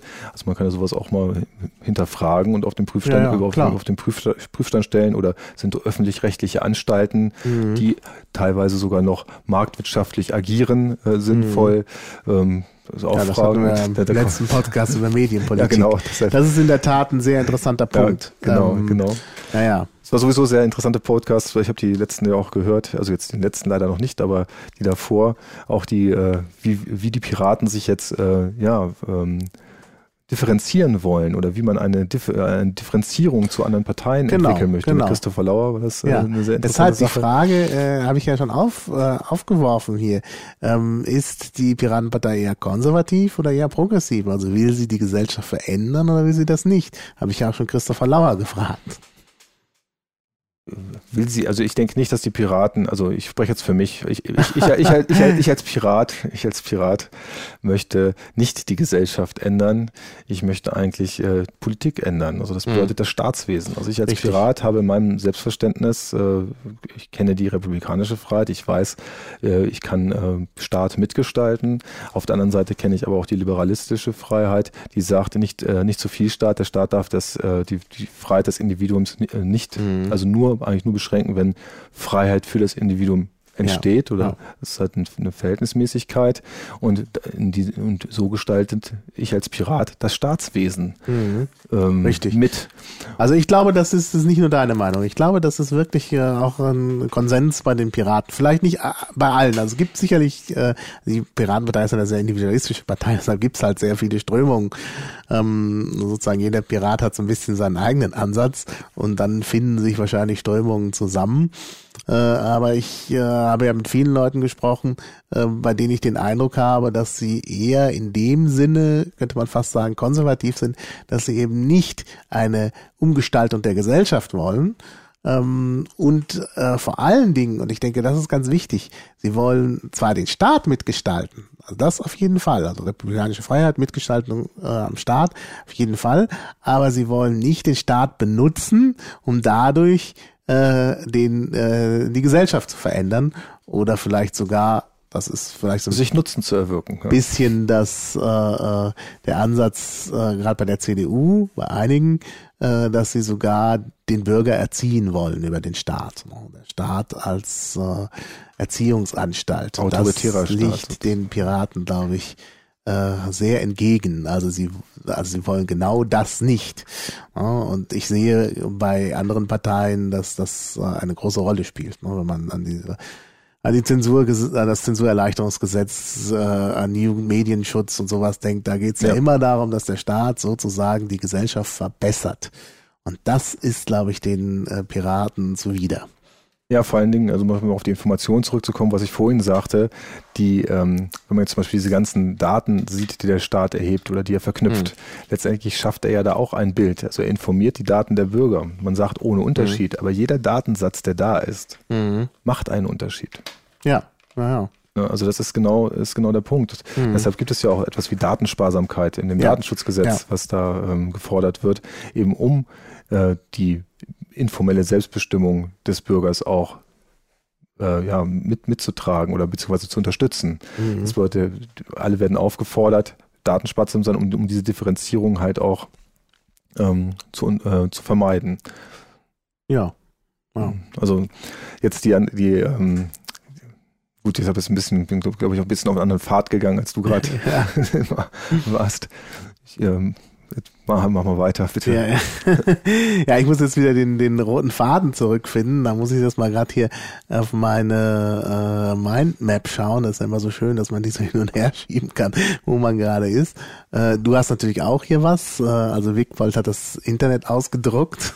Ja, ich habe ich hab um meine sich entsprechend vorzubereiten. Nicht nur das Internet. Nicht nur das Internet. Die Freiheit habe ich ausgedruckt. Die Freiheit.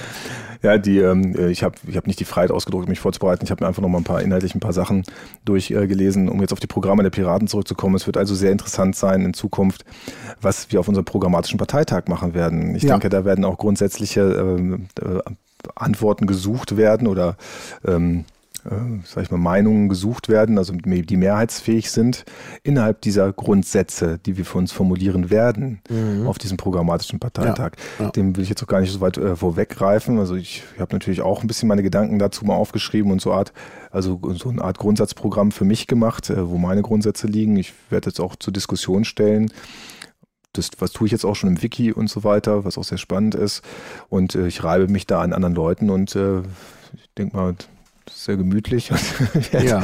wir werden da irgendwo auch eine Meinung finden. Also was ich mhm. sehr, für sehr wichtig halte, ist, dass wir halt diesen, diese, diesen Begriff der, der individualistischen Freiheit ja. als Normative aufnehmen. Das ist, glaube ich, wirklich ganz wichtig. Also das ist wirklich, das war das, auch das, was ich meinte. Das ist der Staat als Erziehungsanstalt, das finde ich halt bei vielen Parteien, also bei den Parteien mit dem C spielt das eine ganz große Rolle, haben wir ja gesehen, spielt auch bei der SPD eine Rolle. Ähm, und äh, das ist eigentlich etwas, was äh, wir auf jeden Fall ablehnen. Also das ist, glaube ich, sehr deutlich. Vielleicht zum Schluss, weil wir bald ja auch zum Ende kommen müssen. Ähm, ja, ich will ja nicht immer zwei Stunden machen. Äh, noch ein Aspekt, den ich, der mir am Herzen liegt, weil ich ja auch darüber mal geblockt habe, wird verlinkt. Ähm, ja, Freiheit und Rechtspopulismus. Ähm, wenn man sich die rechtspopulistische Szene so ansieht, vor allen Dingen die Parteien, die es da so gibt, dann liest man da auch mal was von Freiheit. Also FPÖ, die Heiderpartei, nennt sich freiheitlich, die Freiheitlichen. Also was ist da eigentlich, wieso führen die Freiheit ins Feld? Ähm, gibt die Partei von Aaron König, die sich auch die Freiheit nennt und damit er direkt erinnert an die äh, Rechtspopulisten in den Niederlanden. Äh, dort heißt die Partei von Gerd Wilders ja Partei für die Freiheit. Also äh, auch da Freiheit. Ähm, warum führen die immer Freiheit im Fe äh, ins Feld? Warum ist das für die äh, sozusagen ein Schlüsselbegriff? Und worin unterscheidet sich deren Freiheitsbegriff von unserem? Das sind die Fragen, die mich bewegen. Ja, Vielleicht kannst du mir der, weiterhelfen. Da kann ich dir weiterhelfen, Maha. Freiheit, äh, wir haben es vorhin schon kurz angeschnitten. Freiheit ist ja erstmal ein Begriff, den jeder für sich selbst besetzt. Also seiner, seiner Individualität, mit der der Einzelne an der Gesellschaft teilnimmt, äh, erkennt er seine Freiheit. Und äh, jeder macht Freiheit für sich selber fest. Also Freiheit ist eigentlich der Begriff, mit dem man die Leute abholt. Mhm. Wie in jedem anderen Wahlprogramm ja. auch. Ja. Freiheit und Sicherheit, Freiheit, mhm. Solidarität, Freiheit und X. Und äh, wir haben jetzt hier Freiheit und bei den äh, bei den rechtspopulistischen äh, weiß ich nicht. Man muss jetzt auch da den Kontext jetzt genau betrachten. Äh, bei diesen Parteien, die du jetzt gerade sagst, ich bin ja jetzt nicht äh, der Spezialist, weil ich die jetzt nicht so beobachte. Ich kriege das nur am Rande mit, was da ist. Da wird sehr viel Wert auch auf. am Rand mit. Also. Ja, es wird auch sehr, sehr viel auf nationaler Ebene, in eines gewissen in Nationalverständnisses auf Freiheit der, der Bürger gepocht. Das bedeutet äh, die Freiheit der deutschen Bürger, mhm. äh, die natürlich im nach dem deutschen Volke im Vordergrund letztendlich steht oder genau. auch das äh, Ziel der politischen Bestrebung ist.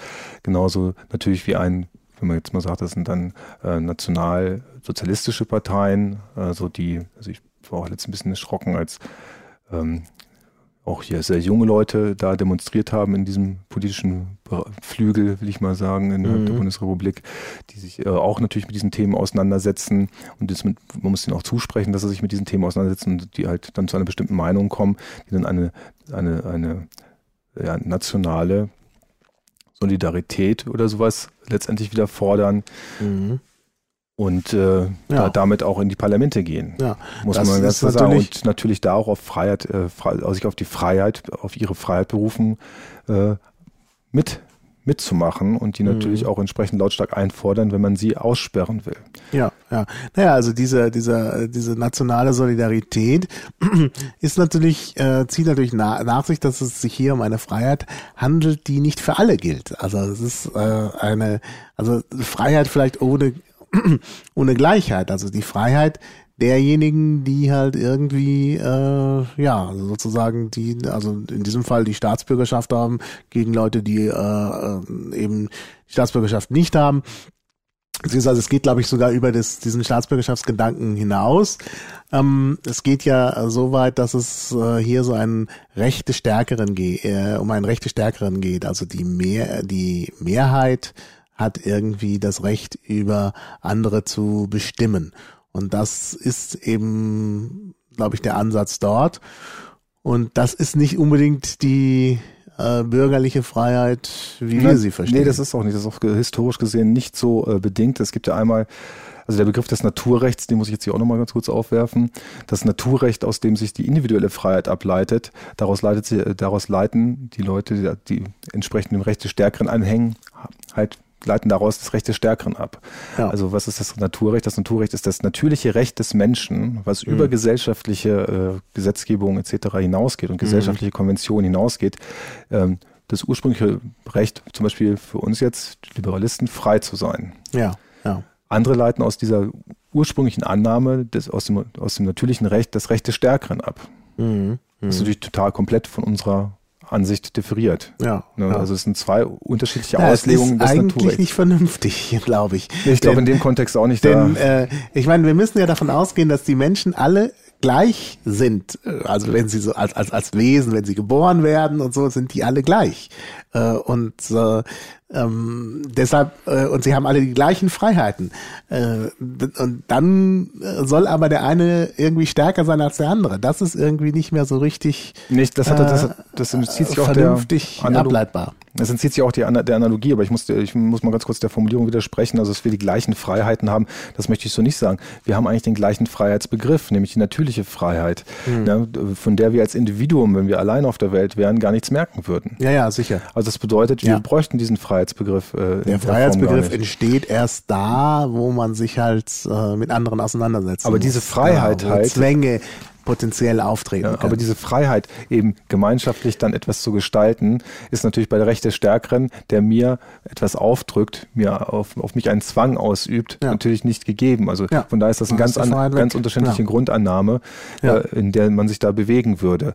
Obwohl, ähm, ich, was ich beim Rechtspopulismus jetzt mitbekommen habe, ist natürlich, dass sie sehr stark einen freiheitlichen Grundgedanken in den Vordergrund schieben, also erstmal Freiheit auf nationaler Ebene herzustellen, natürlich mhm. äh, die Bürger eben da gleich zu machen und ähm, das natürlich auch entsprechend ein, einfordern. Also mhm. das bedeutet, jetzt muss man natürlich äh, durchaus gucken, ähm, in welchem Kontext das passiert.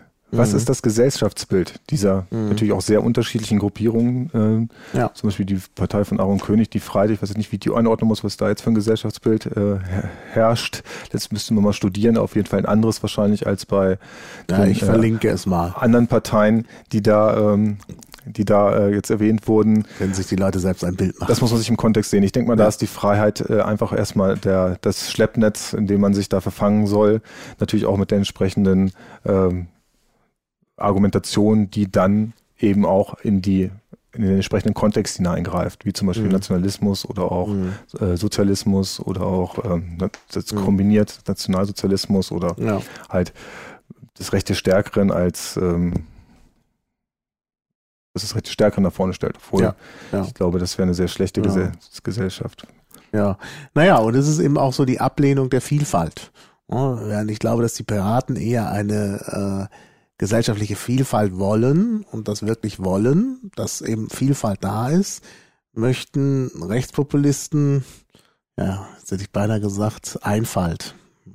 Das sie sind vielleicht eher einfältig, aber das, naja, äh, also sie wollen halt eben äh, eine bestimmte Gruppe äh, im Zentrum sehen. Also ich lehnen Vielfalt eigentlich ab. Na gut, aber da wir für Vielfalt sind, sollten wir dann, ähm, müssen wir mal gucken, was äh, wollen die überhaupt. Das ist letztlich auch schade. Sie werden, also was heißt schade, sie werden jetzt halt nicht so stark transportiert.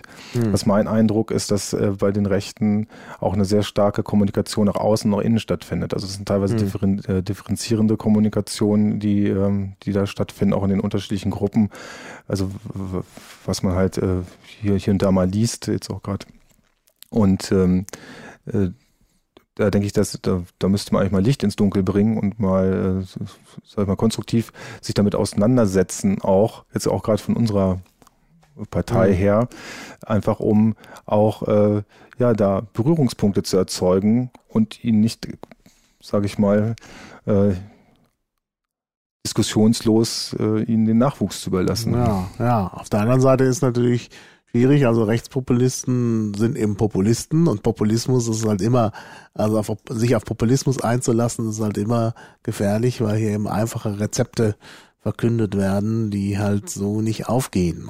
Aber man kann, man kann es offen äh, für sich diskutieren. Man muss es ja nicht mit mhm. ihm diskutieren, sondern man kann es inhaltlich mhm. mal diskutieren und annehmen und aufnehmen, äh, statt jetzt einfach nur dagegen zu sein. Also das bedeutet, man sollte ja. es schon auch verarbeiten und auch eine, eine, eine Gesprächsbasis für Interessierte zu bilden. Also einfach eine, mhm. äh, die Möglichkeit zu schaffen, ja auch diese Themen bei uns mhm. zu, zu, diskutieren, wie sie auch mhm. immer dann ausgehen werden. Also das mhm. ist äh, Sache, die, wo man, denke ich mal, ja. auch kommunikativ ja, sein muss. Es ist natürlich schwierig. Also Rechtspopulismus, weil er eben Populismus ist, ist ja auch äh, äh, schon, hat auch schon so eine gewisse äh, Demagogie. Also die eigentlichen Ziele oder das eigentliche, was den Leuten vorschwebt, wird ja immer so ein bisschen verdeckt oh, hinter plakativem Auftreten. Gut, dass der Populismus natürlich. Oh, das ist, da, da kann aber, man immer schlecht diskutieren. Ja, ich versuche ne? den Menschen jetzt hinter dem Populismus zu sehen. Es sind, sind ja nicht nur die Populisten, die da vorne mhm. stehen und propagieren. Es sind ja auch ganz viele Menschen, äh, ganz mhm. viele, ganz viele Menschen dahinter. Und äh, das ist ja einmal dieser populistische Ansatz, wie ich schon sagte, der nach außen transportiert wird oder was da auch da innen diskutiert wird. Das wissen wir alles mhm. gar nicht. Mhm. Und äh, die ähm, genauso wenig wie die wahrscheinlich wissen, was wir diskutieren oder mhm. was die anderen Parteien äh, diskutieren, also was da intern diskutiert wird oder auch der Bei uns machen wir ja Podcasts, da kann ja nun jeder zuhören. Das, das tun ja auch viele Leute. Das wäre zum Beispiel eine Anregung, die wir da in die Richtung mal schieben könnten. Aber ähm, die, äh, vielleicht gibt es da auch welche, die man vielleicht aber nicht hören will, aber die, ja. ähm, genau. die, die äh, wie gesagt, man kann es jetzt einfach nicht, man kann es einfach nicht so ausschließen. Ich möchte das mhm. Thema jetzt für mich so erstmal beenden, weil erstmal ich bin da ja. jetzt wirklich nicht der richtige ja. Ansprechpartner. Da gibt es sicherlich bei uns sehr kompetente Leute, die sich mit diesen Themen auch auseinandersetzen. Mhm. Im Begriff auf die Freiheit würde ich sagen, dass dieser Freiheit, dass der Begriff der Freiheit äh, da halt ähm, ja, nur für wenige gelten wird, denke mhm. ich mal, also auch so ja. transportiert wird oder dass es halt erstmal generell mhm. zwischen den Menschen Unterschiede gemacht werden, wer freier mhm. ist oder wer nicht so frei, äh, was man so mitkriegt, äh, mhm. wenn man von irgendwelchen Rausparolen hört. Ja. Und ähm, da, äh, ja. da kann ich eigentlich dann auch nicht mehr von Freiheit sprechen. Das ist eigentlich nur das, das ist eine, mhm. also das ja, genau. Also wie gesagt, das ist wie oft beim Populismus wahrscheinlich ein reiner äh, Fangbegriff, die Freiheit an der Stelle. Ja, dann äh, so in letzten Durchgang Freiheit. Welche Aspekte liegen dir noch am Herzen? Du hast da so viel noch auf deinen Zetteln. Du, ich hab ja Was müsste man noch ansprechen? Ja, ich, ich, also was, was ich immer sehr interessant finde, ist, wie sich das Staatsrecht äh, manifestiert innerhalb dieses Freiheitsbegriffes Ne, das äh, wird dann von äußerer und innerer Freiheit gesprochen zum Beispiel, also die äußere Freiheit nach außen, die ich nach, nach, von mir als Person mit meiner Umwelt sozusagen habe und die Freiheit, mit der ich in mir bin, woraus natürlich auch eine gewisse Sittlichkeit resultiert, mhm. die natürlich auch im Sittengesetz etc. natürlich auch äh, gesellschaftliche Gestaltung findet. Ja, halt auch Im Christentum hat man das ja, da geht es ja um die innere Freiheit. Ja, aber auch im Staatsrecht. Also das ist, äh, auch, sehr, das ist auch sehr, sehr interessant, weil wie gesagt, diese, diese Sittlichkeiten, die sich natürlich auch auf höherem Recht berufen, ah, ja. ähm, mhm. Äh, werden schon berücksichtigt. Also was ist zum Beispiel das, äh, die, die Sittlichkeit? ist, äh, was, was habe ich hier zum Beispiel als schönes Zitat, Sittlichkeit ist die praktische Vernunft, die unparteiliche Sachlichkeit. Mhm. Und das ist halt, äh, das ist, äh, das fand ich, fand ich zum Beispiel auch eine sehr schöne Formulierung. Ähm, wie gesagt, und da kann man auch in sich nach Freiheit suchen. Also wie kann ich, mhm. kann ich mein, ja, ich meine, fast schon esoterisch, wie, also ich muss bei mir anfangen, aber es gibt halt auch keine innere Freiheit ohne äußere Freiheit. Das ist mhm. eben die Sache. Also wenn ich außen, also mit meiner Umwelt, in meiner Umwelt nicht freigestellt bin, werde ich auch intern, also in mir keine ja, Freiheit. Klar. Nein, also das ist ja gerade der Grund, warum man eben auch diese individuelle Freiheit braucht. Und der Mensch ähm, soll ja kreativ sein äh, und eben äh, Kreativität setzt eben Freiheit voraus. Ich kann nicht kreativ sein, wenn ich irgendwelchen Zwängen unterworfen bin. Hm? Und da möchte ich auch noch, noch einen Namen erwähnen, den ich gerade hier habe. Das ist der gute Rousseau, der, ja. aus der französischen Revolution, über den ich wieder, genau. gestolpert bin, der einfach in seinem Menschen, in seinem Menschenbild, was auch auf einem Naturrecht eigentlich basiert, äh, oder auf dem natürlichen Recht äh, des Menschen, dass der Mensch auch erst, erstmal von Natur aus gut ist. Mhm. Also diese Grundannahme, dass der Mensch gut ist. Das finde ich eigentlich zum Beispiel auch einen ganz guten Ansatz, den man auch mit transportieren kann. Naja, das widerspricht natürlich diesem, dieser Vorstellung, dass äh, der Staat den Menschen erst zum guten Menschen macht. Ja, gut. Äh, ja, genau. Das äh, kann man sich da sehen. Also, und da möchte ich jetzt, das möchte ich so für mich schließen. Also, wie gesagt, ich sehe die liberalistische Freiheit für uns eigentlich als ähm, als wesentlich an, was wir so in den letzten Jahren gezeigt haben, oder was heißt im letzten Jahr auch, was wir, wo wir mahnend die Finger heben. Mhm. Ähm, das ist eigentlich ein, ein, liberalistischer Ansatz, der halt die Freiheit des Individuums in, als Normative für die Gesellschaft sieht. Mhm. Und äh, ich denke, das sollten wir, das sollten wir als Piraten äh, mal diskutieren und vielleicht artikulieren ja. in einem Satz, den, mit dem sich viele einverstanden erklären können. Und äh, ich, da bin ich mir sehr gespannt, wie gesagt, auf den programmatischen Parteitag, der jetzt stattfinden wird, noch dieses Jahr. Ja. Ich hoffe, dass wir da uns auch dahingehend auch eine Aussage treffen. Genau, darauf arbeiten wir ja hin. Ja, weil dieses, weil dieser, weil dieses natürlich auch eine gewisse Differenzierung zu den herrschenden Parteien mhm. oder zu der herrschenden Politik letztendlich äh, darstellbar ist. Genau. Also ähm, ja. die halt auch durch ihre Sachzwänge mhm. ihre Alternativlosigkeiten, die sie sich bewegt haben, letztendlich äh, ja, äh, starr sind, ja. handlungsunfähig. Genau. Oder nicht mehr frei in ihrer genau, Handlungsfähigkeit. Ja, eigentlich ein schönes Schlusswort. Ja. Ich glaube, damit lassen wir es nochmal bewenden. Vielen Dank nochmal für das Gespräch. Bitte. Und wir können das dann fortsetzen bei Gelegenheit. Es war nicht einfach, muss ich sagen. Also, ja, so, das ist, also Freiheit ist ein sehr schwieriger Begriff. Ich muss mich da auch entschuldigen, kurz an meine äh, Adressaten der Fragestellung vom Bundesparteitag. Also das entschuldigen nicht unbedingt. Das ist halt eigentlich für mich war die Intention, den Leuten einfach Freiraum zu geben mit der Frage, um ihnen äh, ja. In 30 Sekunden ist es schwierig mit dem Freiraum. Immerhin, aber das, immerhin. Ja, aber das kann man vielleicht in Zukunft anders handhaben auf Parteitagen. Ja, gut. Also vielen Dank, Wigbold, und bis demnächst. Tschüss. Ja, tschüss mal.